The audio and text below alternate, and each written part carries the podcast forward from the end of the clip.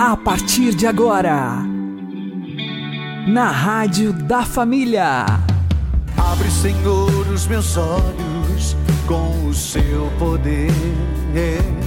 Caminhando com Jesus. Acredite, se Deus é por nós, quem será contra nós?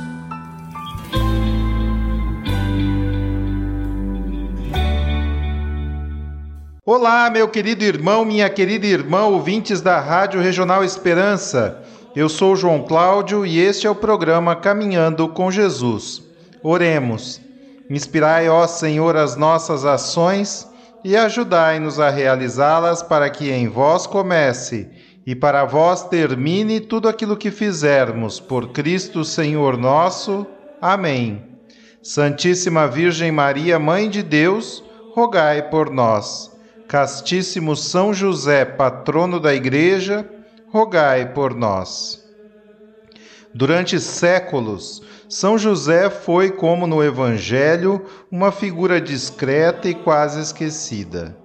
De fato, o Evangelho dedica somente 26 versículos a José. É somente nesses poucos versículos que temos notícia desse grande santo, cujo nome é citado somente 14 vezes. É um santo envolto em silêncio, que assim ficou pelo menos até o século XVI. Isso ocorreu porque Deus, na sua providência santíssima, queria em primeiríssimo lugar deixar claro no coração dos cristãos que o verdadeiro Pai de nosso Senhor Jesus Cristo é Deus Pai Todo-Poderoso e que Cristo é Deus de Deus, luz da luz, Deus verdadeiro de Deus verdadeiro, gerado, não criado, consubstancial ao Pai. Essa é a realidade da divina pessoa de nosso Senhor Jesus Cristo, segunda pessoa da Santíssima Trindade Filho eterno do Pai, feito homem, nascido da Virgem Maria sem nenhuma colaboração física de São José. Portanto, São José não é o pai biológico de nosso Senhor Jesus Cristo. O Evangelho de São Lucas diz que Jesus era filho de José conforme se julgava. Por isso, se presumia que São José fosse o pai de Jesus era necessário que ficasse assim, ou seja, que São José permanecesse envolto nesse manto de silêncio para que brilhasse a verdade divina de que Jesus é o Filho eterno do Pai eterno. Mas isso tinha prazo. Quando finalmente a igreja já tinha essa solidez e clareza, Deus começou a fazer surgir uma consciência maior do papel de São José na nossa história de salvação. Parece que São José está de fato predestinado por Deus a exercer um papel extraordinário nestes tempos. Para usar a expressão da carta aos Hebreus, nestes tempos que são os últimos. A partir do século XVI, por grande influência de Santa Teresa d'Ávila, a devoção a São José aumentou enormemente. No século XIX, houve uma florescência de estudos ao redor da figura de São José, um crescimento no número de seus devotos e o surgimento de santuários erigidos sob o seu patrocínio.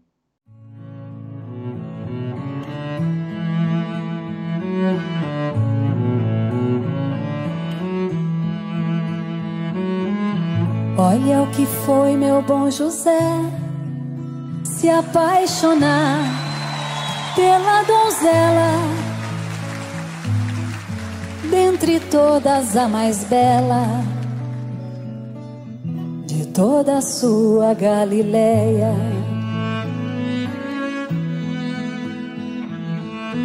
Casar com Débora ou com Sara, meu bom José você podia e nada disso acontecia. Mas você foi amar Maria. Você podia simplesmente ser carpinteiro e trabalhar sem nunca ter que se exilar, de se esconder com Maria. Meu bom José, você podia ter muitos filhos com Maria e teu ofício ensinar, como teu pai sempre fazia.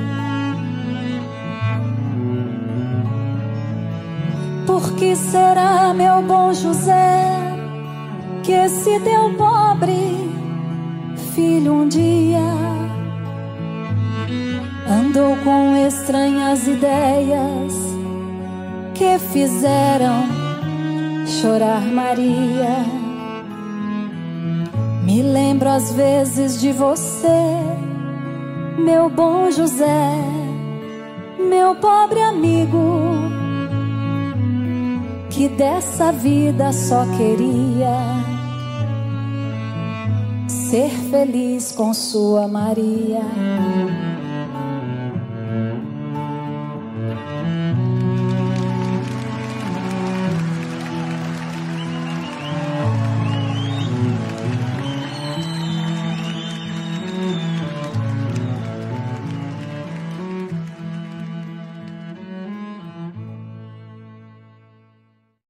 Caminhando com Jesus e o Evangelho do Dia.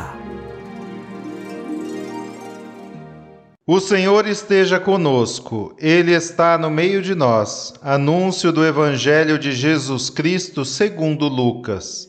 Glória a vós, Senhor. Naquele tempo, Jesus tinha entrado em Jericó e estava atravessando a cidade. Havia ali um homem chamado Zaqueu que era chefe dos cobradores de impostos e muito rico. Zaqueu procurava ver quem era Jesus, mas não conseguia por causa da multidão, pois era muito baixo. Então ele correu à frente e subiu numa figueira para ver Jesus, que devia passar por ali. Quando Jesus chegou ao lugar, olhou para cima e disse: Zaqueu, desce depressa Hoje eu devo ficar na tua casa. Ele desceu depressa e recebeu Jesus com alegria. Ao ver isso, todos começaram a murmurar, dizendo: Ele foi hospedar-se na casa de um pecador. Zaqueu ficou de pé e disse ao Senhor: Senhor, eu dou a metade dos meus bens aos pobres, e se defraudei alguém, vou devolver quatro vezes mais. Jesus lhe disse: Hoje a salvação entrou nesta casa, porque também este homem é um filho de Abraão. Com efeito, o filho do homem veio procurar e salvar o que estava perdido.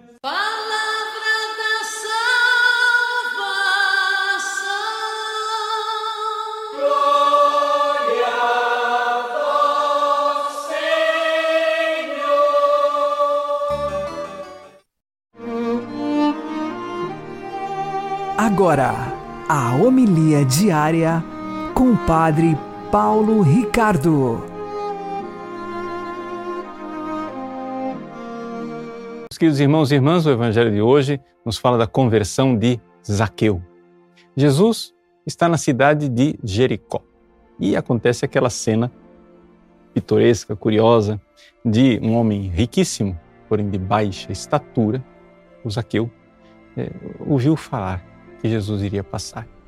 Mas como ver Jesus no meio da multidão, ele que era tão baixinho? Então, Zaqueu, como uma criança, sobe na árvore para de lá de cima ver Jesus que passa. Interessante.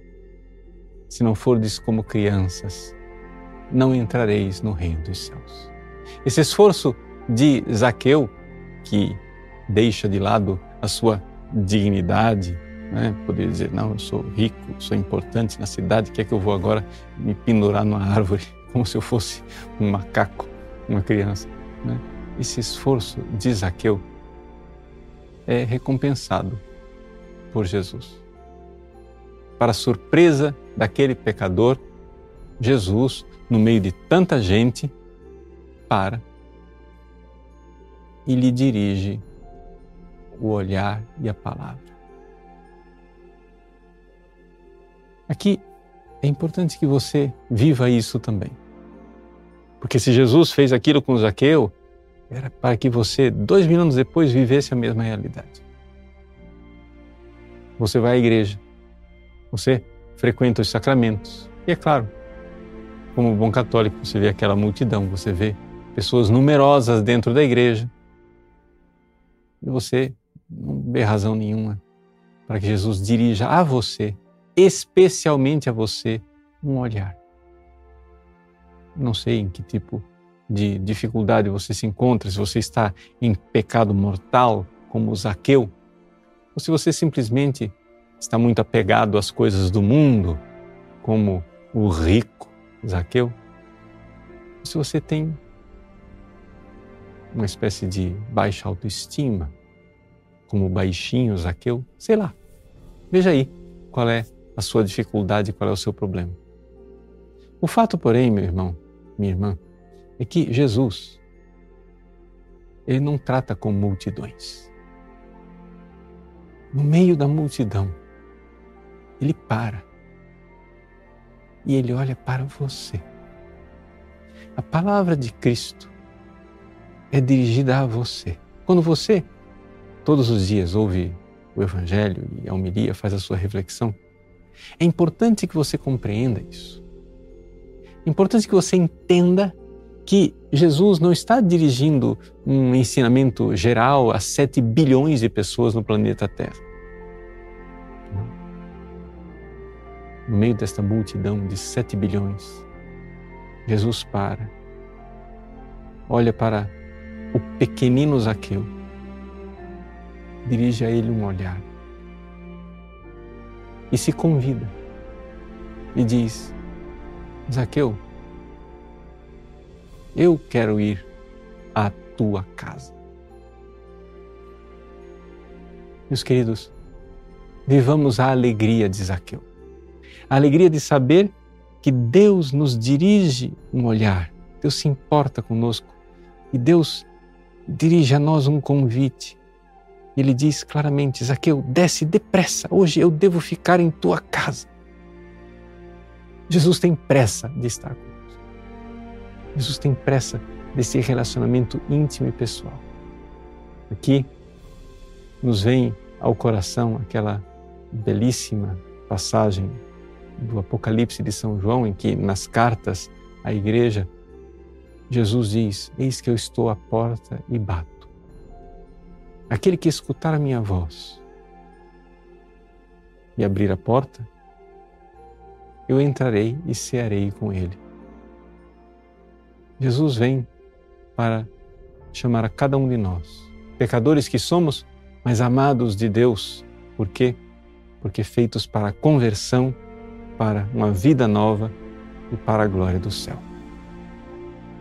Nós peçamos a Deus a alma de criança.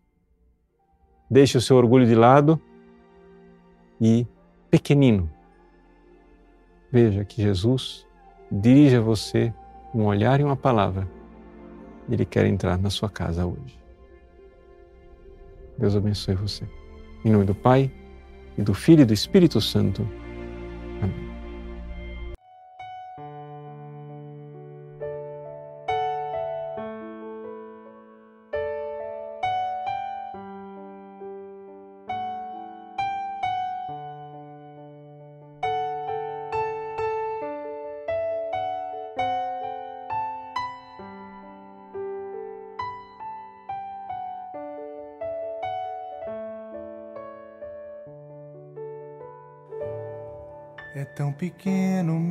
Tamanho, minha estatura interior. Vem me livrar dos meus pecados, vem me curar da minha dor. Quero te ver quando passares, quero poder te ouvir falar. E nessa troca de olhares, quero me encontrar. Pelos lugares que passei, tanta tristeza ao meu redor. Ouvi falar que tu podias dar-me um sentido bem maior. Se sou pequeno e tão vazio, tu podes tudo, meu Senhor. Estou disposto ao que quiseres, ouvi o meu clamor. Eu sou Zaqueu, olha pra sou Zaqueu, vem no meu lar. Eu sou Zaqueu, Senhor Jesus, dá-me tua paz, dá-me tua luz. Eu sou Zaqueu,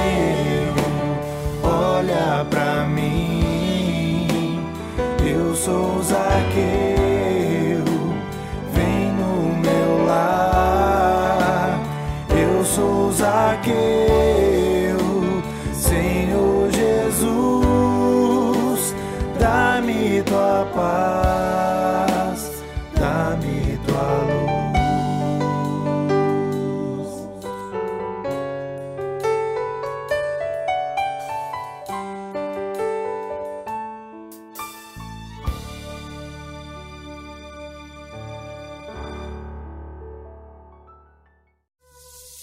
Agora você ouve o Catecismo da Igreja Católica. Ora, como se aproximavam os dias de Jesus ser levado deste mundo, ele tomou a firme resolução de se dirigir a Jerusalém. Por esta decisão, indicava que subia para Jerusalém, pronto para lá morrer. Já por três vezes tinha anunciado a sua paixão e a sua ressurreição. E ao dirigir-se para Jerusalém, declara: Não se admite que um profeta morra fora de Jerusalém. Jesus recorda o martírio dos profetas que tinham sido entregues à morte em Jerusalém. No entanto, continua a convidar Jerusalém a reunir-se à sua volta. Quantas vezes eu quis agrupar os teus filhos, como a galinha junta os seus pintainhos sob as asas, mas vós não quisestes. Quando já avista Jerusalém, chora sobre ela e exprime uma vez mais o desejo do seu coração. Se neste dia também tu tivesses conhecido o que te pode trazer a paz, mas agora isso está oculto aos teus olhos.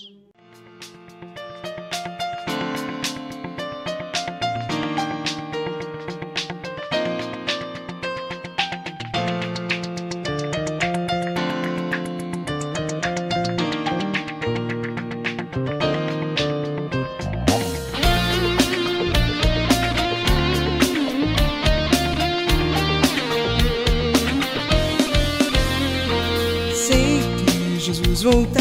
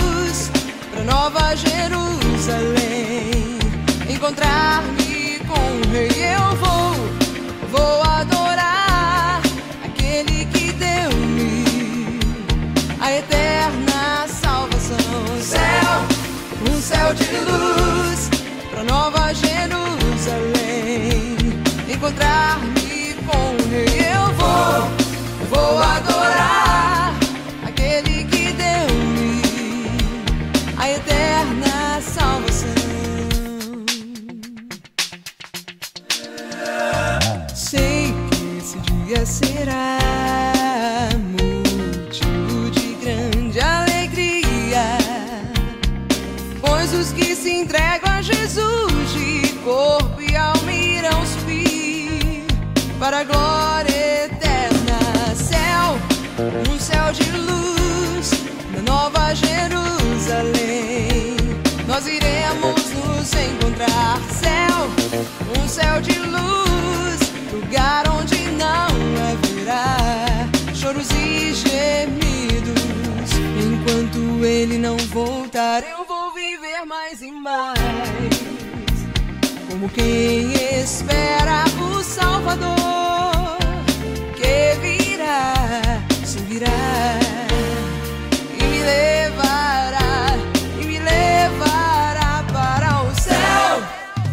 de luz, pra Nova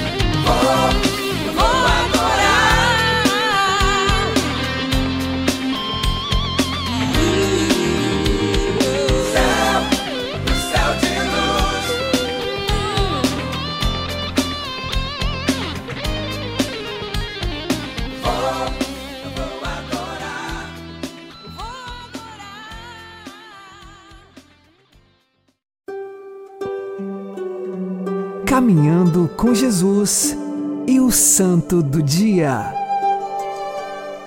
Meus queridos irmãos e irmãs, com grande alegria celebramos hoje a memória de Santa Gertrudes, a Grande. Santa Gertrudes de Elfta, uma santa monja beneditina cisterciense que, durante a Idade Média, iniciou eh, um culto ao Sagrado Coração de Jesus, assim antecipando em muitos séculos a devoção que depois seria instaurada por Santa Margarida Maria de Lacoque né, ao Sagrado Coração de Jesus. Mas quem foi Santa Gertrudes? Vejam só, Gertrudes nasceu na Alemanha e ela viveu somente 46 anos. É uma coisa admirável como é que esses santos conseguiam ser santos em tão breve tempo, né? Parece que o dia deles tinha mais do que 24 horas, né? Pelo jeito. É que, na verdade, eles faziam as coisas e se voltavam para Deus com uma tal intensidade de amor que, é claro, isso produz um efeito muito maior do que em nós que nos entregamos a Deus de forma fraca, de forma tíbia, de forma morna. Então, vamos ver as características desta grande santa. Sim, grande, porque ela foi apelidada de Gertrudes a Grande. Ela viveu no século XIII, na Idade Média. Era beneditina, mas beneditina é, reformada, ou seja, beneditina da ordem cisterciense.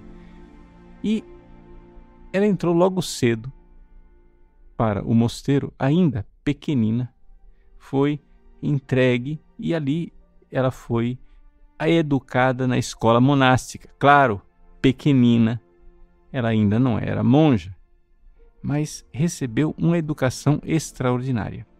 E aqui que vem a coisa que já contradiz as nossas expectativas. Nós estamos falando de uma mulher no século XIII, na Idade Média. Qual é a ideia que você tem de uma mulher no século XIII, na Idade Média? É que ela seria analfabeta. E, no entanto, Gertrudes entrou para a escola monástica junto com outras meninas. E ali aprendeu latim, grego, estudava e lia os grandes clássicos, né? Cícero e filósofos.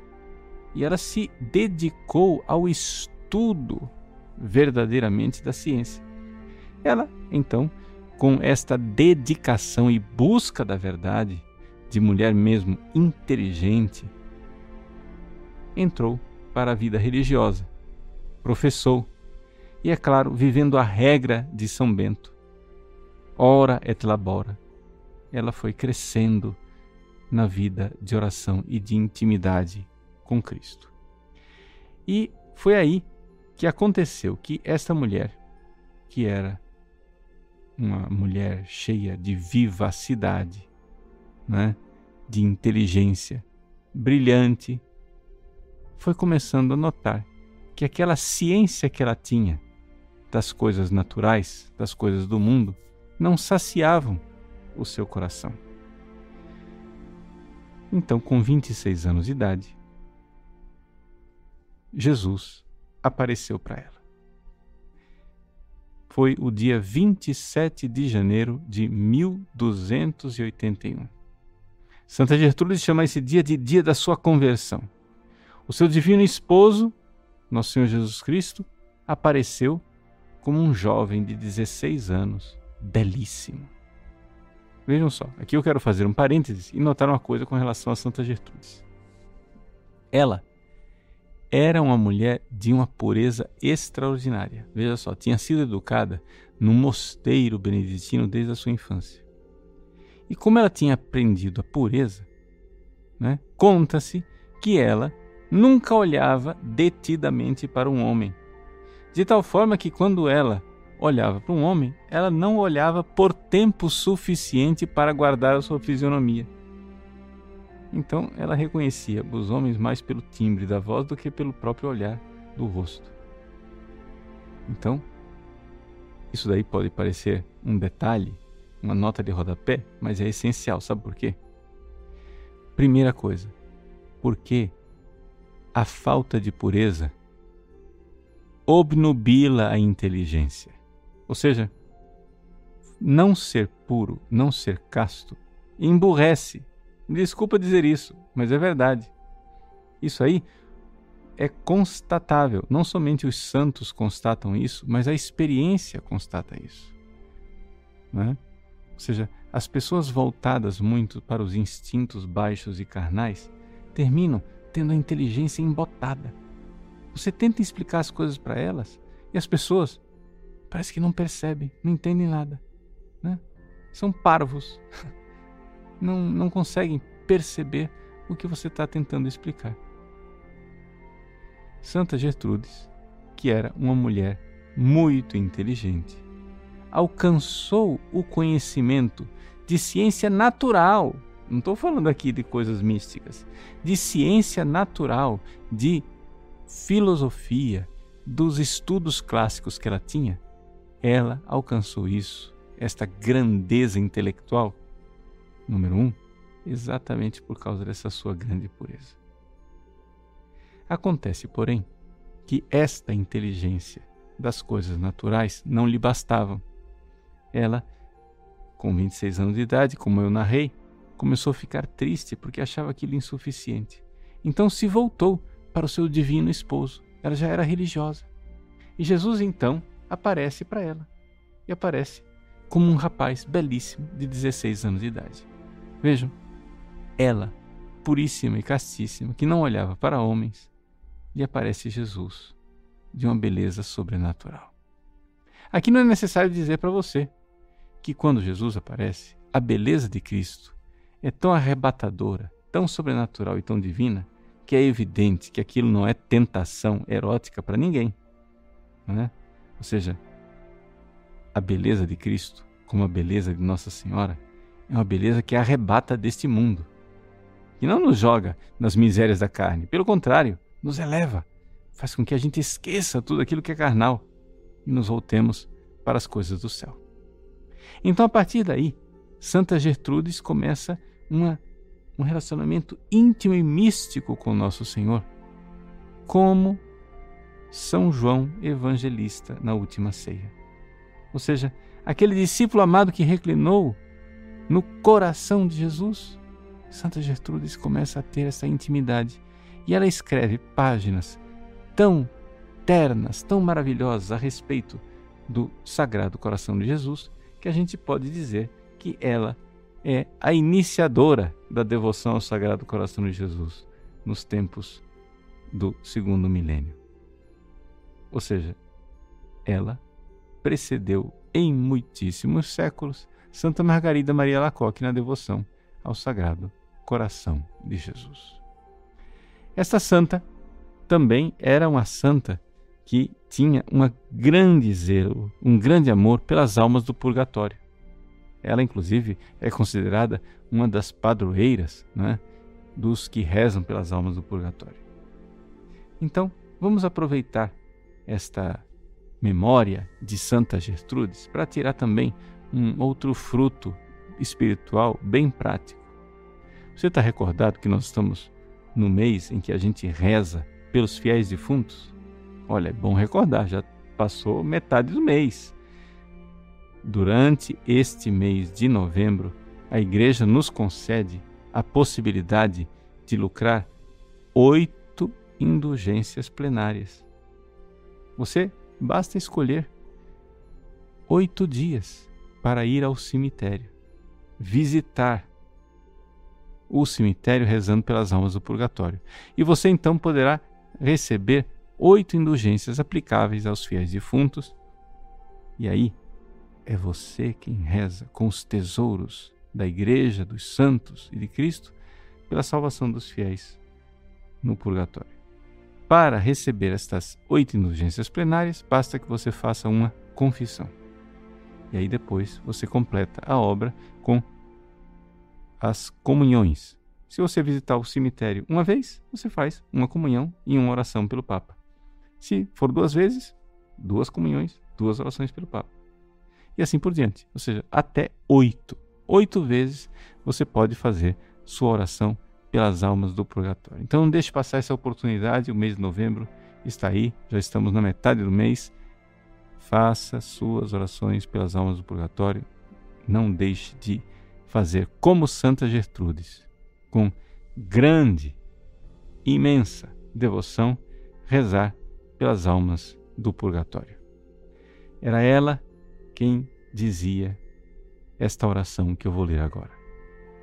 Pai eterno, eu ofereço a vós o sangue precioso de vosso Filho divino Jesus, em união com as missas que hoje são celebradas em todo o mundo, por todas as almas santas do purgatório, pelos pecadores em todos os lugares, pelos pecadores na Igreja Universal, pelos que estão em minha própria casa e em minha própria família. Amém. Que Santa Gertrudes reze por nós. Em nome do Pai, do Filho e do Espírito Santo. Amém.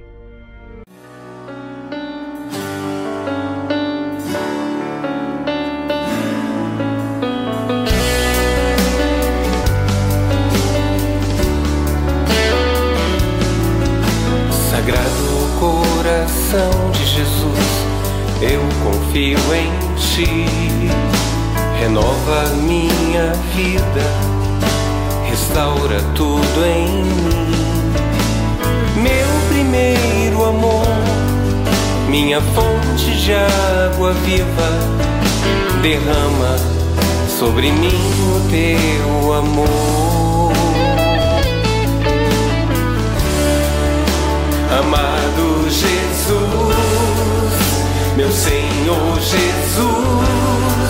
Teu sagrado coração é minha luz, Jesus, amado Jesus, meu Senhor Jesus, coração de imenso amor que me conquistou,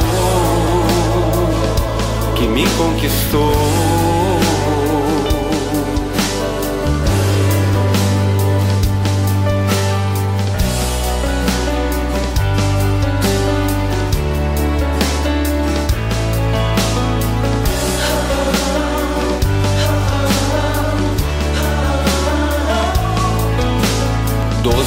Coração de Jesus, eu me consagro a ti. Vem fazer em mim morada, permanece sempre aqui.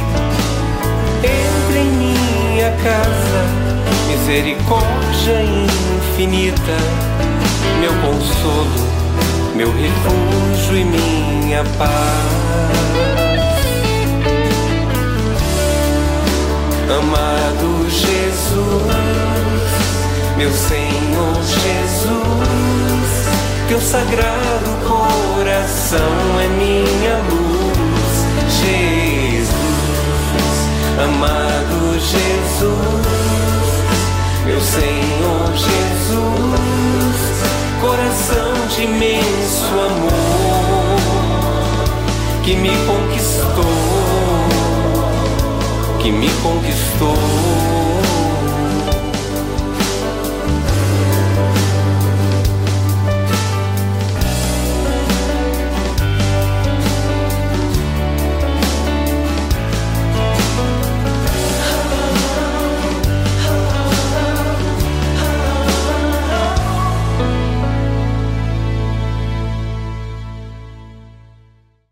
Você está ouvindo na Rádio da Família.